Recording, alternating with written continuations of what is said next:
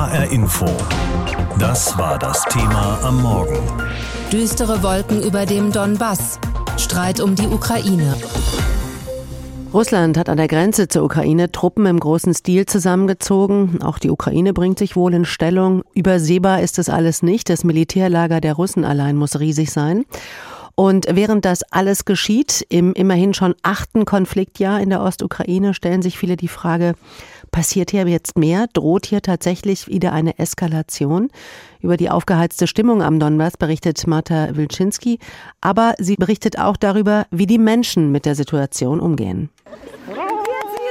Jubel vor dem Verwaltungsgebäude. Wo sind die Blumen? fragt Tatjana Bondarenko scherzhaft und zeigt ihren neu erworbenen russischen Pass. Hier ist er. Ich habe ihn. Ich bin froh und glücklich. Wir feiern gleich. Auch Alina Timofejenko ist in die Grenzstadt Novoschachtinsk gekommen, um ihren russischen Pass abzuholen, zusammen mit ihrer Mutter in einem Sonderbus aus der selbsternannten Volksrepublik Luhansk. Sie tue das für ihre Zukunft, sagt die 16-Jährige stolz. Wir haben in Luhansk nicht so viele Perspektiven. Ich mache dort meine Ausbildung, werde dann aber in Russland als russische Staatsbürgerin einen Job finden und mir ein Leben aufbauen. Alina Timofejenko ist, wie alle, die hier in der Passschlange stehen, eigentlich Ukrainerin. Seit sieben Jahren aber lebt sie in einer anderen Welt, in einem von prorussischen Separatisten besetzten Gebiet, ohne internationale Anerkennung, ohne klare Strukturen, ohne Sicherheit. Vor zwei Jahren ordnete Wladimir Putin an, dass die Bewohner der sogenannten Volksrepubliken in einem vereinfachten Verfahren russische Pässe beantragen können. Aus humanitären Gründen hieß es damals aus dem Kreml. Mehrere hunderttausend Donbass-Bewohner haben das Angebot seitdem angenommen. In dem sich nun wieder zuspitzenden Konflikt könnte das ein entscheidender Faktor sein. Und dann könnte Russland seine sogenannten Friedenstruppen einsetzen, um seine russischen Bürger zu schützen sagt Serhii Harmasch. Der Journalist ist Mitglied der ukrainischen Delegation in der trilateralen Kontaktgruppe zur Umsetzung des Minsker Friedensplans für die Ostukraine und stammt gebürtig aus der Region Donetsk. Doch obwohl Russland schon seit Wochen Zehntausende Soldaten an die Grenze zur Ukraine und auf die annektierte Halbinsel Krim verlegt, glaubt er nicht, dass Moskau die Lage eskalieren will. Nachdem die USA zugesichert haben, die Ukraine im Fall einer russischen Aggression nicht im Stich zu lassen, glaube ich nicht, dass Putin an einem Krieg interessiert ist. Einen kleinen, siegreichen Krieg wollte er vielleicht starten, aber jetzt sieht er, dass der Krieg kein kleiner wird und dazu wahrscheinlich auch kein siegreicher. Denn der würde Russland nicht nur viel Geld kosten, sondern auch neue Sanktionen nach sich ziehen, so Harmasch. Trotzdem bereitet sich die Ukraine auf eine mögliche Eskalation vor. Die Truppen an der Konfrontationslinie wurden verstärkt. Präsident Zelensky und seine Minister bitten bei ihren Partnern in NATO und EU unermüdlich um Unterstützung. Zwei Kriegsschiffe der US-Marine sollen in diesen Tagen im Schwarzen Meer eintreffen. Zudem hat der Sicherheitsdienst der Ukraine in der Region Kharkiv mit Antiterrorübungen begonnen, nur wenige Dutzend Kilometer von der russischen Grenze entfernt.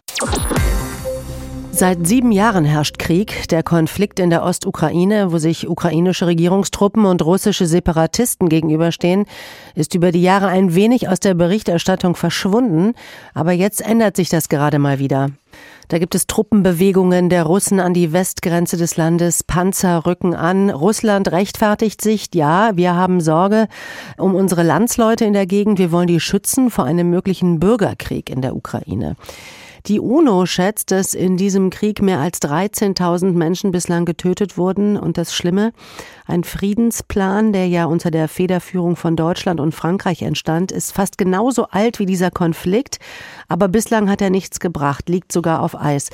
Professor Gerhard Manngott ist Politikwissenschaftler an der Uni in Innsbruck und ich wollte von ihm wissen, gab es eigentlich einen konkreten Anlass, dass der Streit jetzt wieder so eskaliert? Nun, die Eskalation hängt sicher mit einer innenpolitischen Neupositionierung der ukrainischen Regierung zusammen, aber auch mit einer außenpolitischen Neupositionierung. Innenpolitisch ist Zelensky, der in der Ukraine umstritten ist und an Popularität verloren hat, gegen drei Fernsehsender vorgegangen, die die russlandfreundliche Opposition unterstützen und sind auch gegen den Eigentümer dieser Fernsehsender, einen Putin-Freund, Viktor Medvedchuk, vorgegangen. Außenpolitisch hat die Ukraine in den Verhandlungen zwischen Russland, der OSZE und eben der Ukraine über eine Lösung des Konfliktes in der Ostukraine eine härtere Haltung eingenommen als zuvor. Immer offener ziehen auch die regierenden Kreise in Kiew in Betracht, sich ganz vom Minsker Abkommen, das 2015 verhandelt wurde, um den Konflikt im Donbass zu beenden, zu verabschieden, weil sie sagen, dieses Abkommen wurde unter Druck verhandelt und verlangt zu viele Zugeständnisse von der Ukraine. Wie bewerten Sie das, was da in der Ukraine passiert? Ist es besorgniserregend? Nun, es kann natürlich sein, dass durch eine Fehlkalkulation es tatsächlich zu einer Intensivierung der Kämpfe in der Donbass-Region kommt. Aber ich erwarte nicht, dass wir einen militärischen Konflikt zwischen der Ukraine und Russland sehen werden. Ein solcher Krieg wäre in Russland nicht populär. Es würde wegen seiner Folgekosten politische und wirtschaftliche Sanktionen für Russland auch zur Unzeit kommen.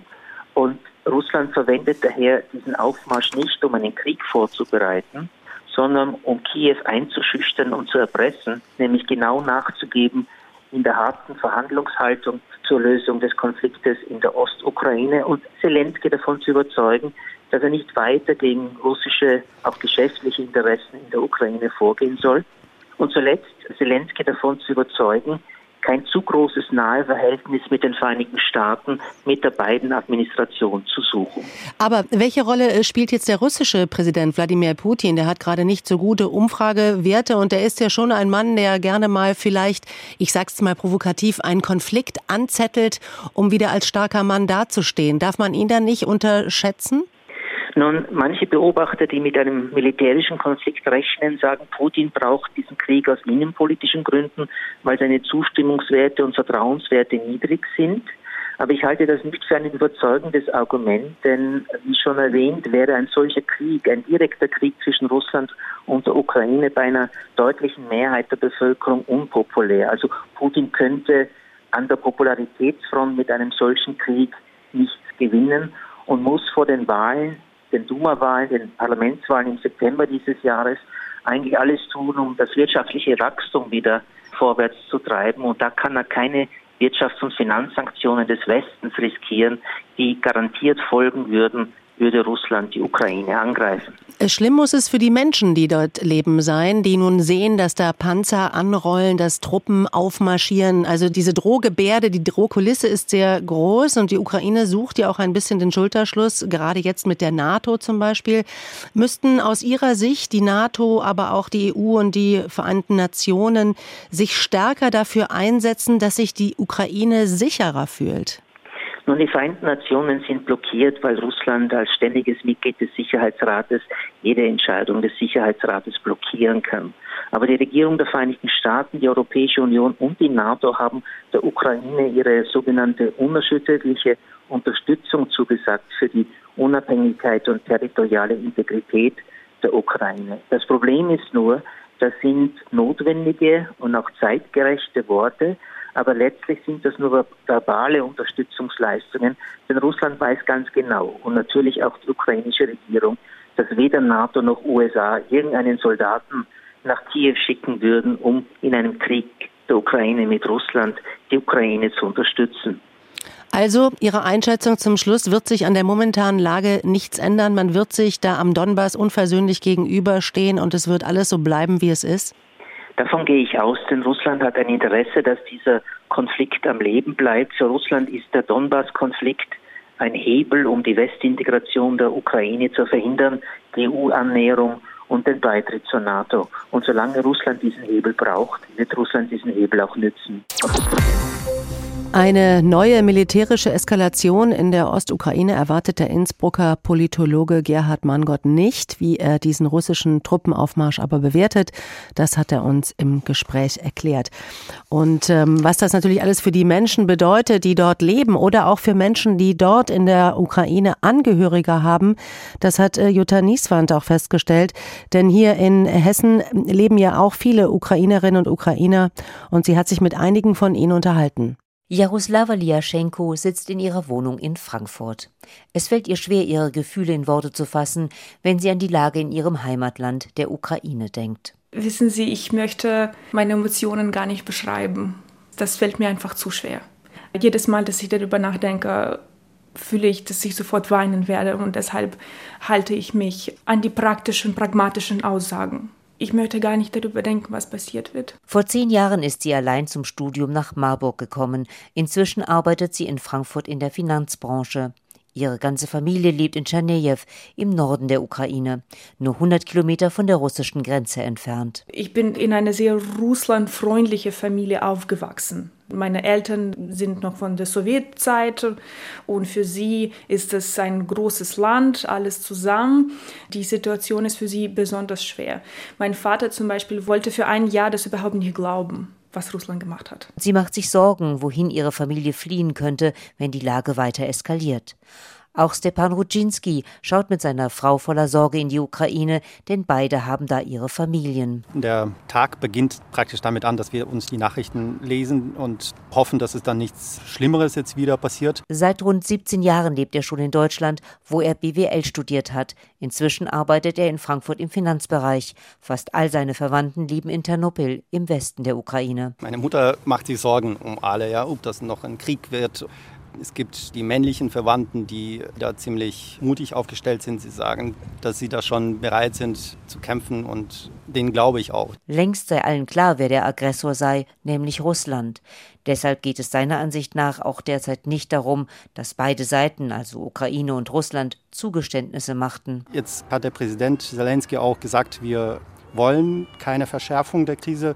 Wir sind aber bereit, dann auch ebenfalls Paroli zu bitten oder wir sind bereit, dann uns zu verteidigen.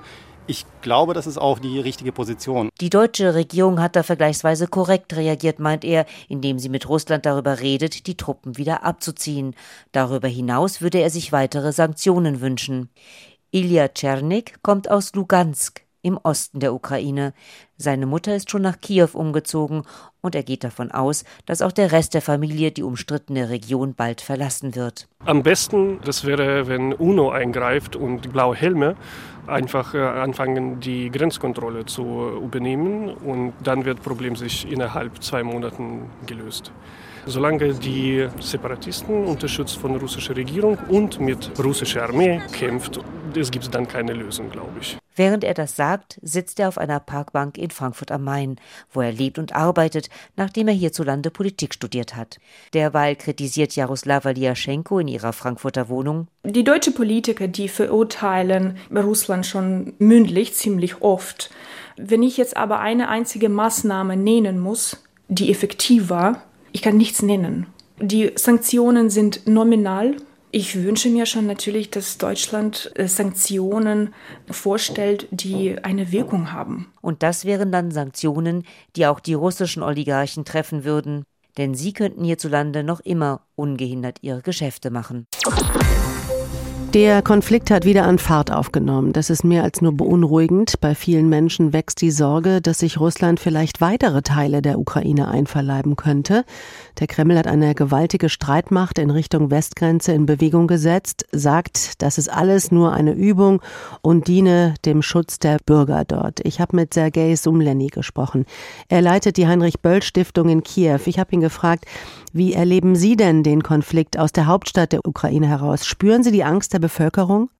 Erstaunlicherweise spricht man hier in der Ukraine sehr wenig darüber und auf den Straßen, wenn man unterwegs ist, man bemerkt gar nichts. Also im Gegenteil zu den Diskussionen im Westen oder in Russland.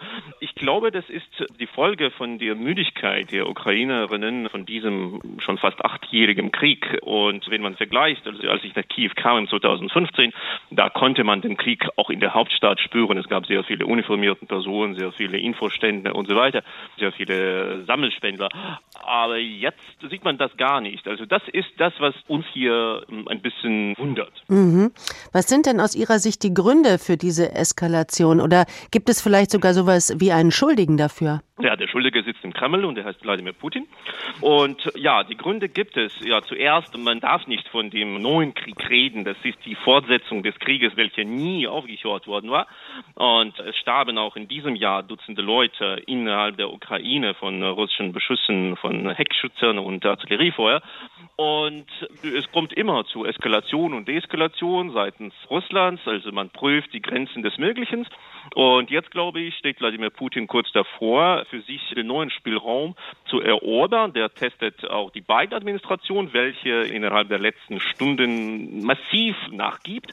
Und ja, wir stehen auch in Deutschland vor den Bundestagswahlen und niemand wird wollen, Falken zu spielen. Und Putin weiß das natürlich, dass niemand im Sommer in Deutschland zu härteren Sanktionen gegen Russland beitragen wird. Was erwarten Sie denn, was jetzt kommt aus dem Westen? Eine Art Hilfestellung gegen dieses Säbelrasseln. Was kann denn der Westen oder was muss der Westen tun? Ja, der einzige Weg, die Situation zu deeskalieren, wäre, Waffen nach der Ukraine zu schicken und Truppen nach der Ukraine bei Bedarf zu verlegen. Nach dem Schwarzen Meer Kriegsschiffe, äh, vielleicht die NATO-Truppen nach der Ukraine. Äh, da die einzige Sprache, die Putin versteht und die ihn richtig abschreckt, ist die Überzeugung, dass die andere Seite sich wehrt. Also wir wissen, dass jede Diskussion oder jede Konsultation mit Russland, mit Putin, also ich sage nicht mit Russland, mit Putin, die führt dazu, dass Putin für sich einfach die neuen Räume einspricht. Er macht zwei Schritte nach vorne, annektiert ein weiteres Stückchen des Landes und dann beginnt die Verhandlungen und sagt, ja, also ich komme dann einen Schritt zurück. Und der weiß natürlich, dass er so weit nach vorne sich bewegen darf, die man ihm zulässt. Und die Ukraine ist schwach und die Ukraine kann diese Offensive nicht alleine halten. Was ich sagen muss, also diese zum Beispiel Entscheidung von beiden, die zwei Kriegsschiffe, die er nach Schwarzem Meer verlegen wollte, jetzt zurückzurufen, das hat eine Empörungswelle in den Expertenkreisen in der Ukraine ausgerufen. Da lese ich die Meinungen jetzt in den Medien, ja, der Westen hat uns zum x-ten Mal verraten und verkauft. Das macht Westen unvertraulich, das macht Westen verräterisch auszusehen in Augen der Ukraine. Das ruiniert unser Image hier enorm. HR Info. Das Thema. Wer es hört, hat mehr zu sagen.